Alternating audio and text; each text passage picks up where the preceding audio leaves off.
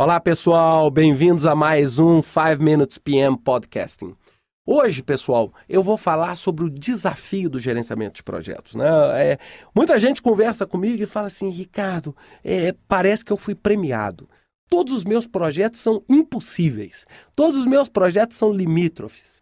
E aí, pessoal, é, é eu queria dizer para vocês que projeto é assim. Projeto é um desafio. Projeto é algo que te tira de uma zona natural de conforto.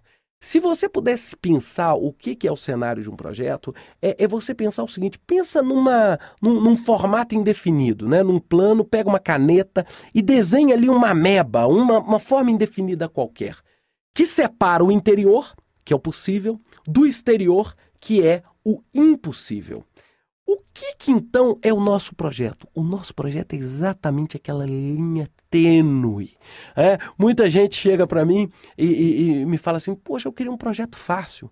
Pessoal, se o projeto é fácil, certamente você não é o gerente desse projeto. É, ou seja, nós vamos ter que arrumar um outro gerente no qual esse projeto seja assim um desafio. Então eu, eu, eu, brinco muito falando o seguinte: qual é a primeira sensação que você tem quando você recebe um novo projeto? Né? Ou seja, o seu chefe, o seu cliente passa um novo projeto. A primeira sensação que você tem que ter quando sai da sala dele é aquela sensação, desculpe-me o termo talvez um pouco informal, é aquela sensação de ferrou. Né? Se você sair com aquela sensação de conforto, de que está tudo lindo, maravilhoso e que o projeto é, entre aspas, fácil, pode ter certeza, das duas uma, ou te explicaram mal ou você entendeu errado, cara. Não existe essa realidade. Por quê? Porque num cenário competitivo como o cenário que nós temos hoje, todas as empresas estão buscando expandir os seus limites. É, ou seja, eu, eu chegar para vocês aqui e falar: olha, por favor, Ricardo, constrói para mim uma casa, eu vou te dar um bilhão de reais e eu vou te dar 20 anos para construir.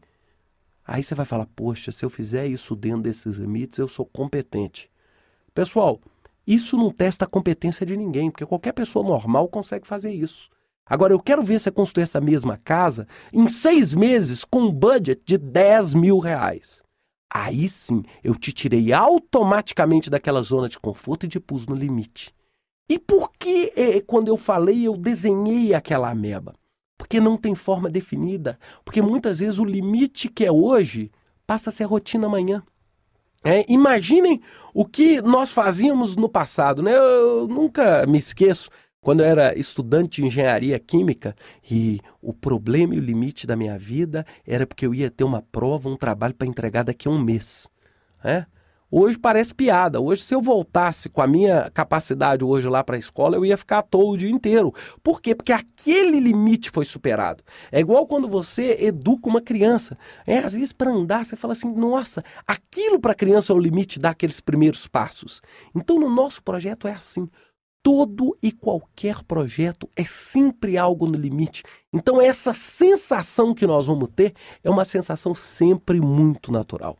E, e, outra coisa que as pessoas me perguntam também, Ricardo, é, esse momento de progresso, isso vai passar, né? Ou seja, essa turbulência dessa criticidade de tudo é para ontem, isso vai passar.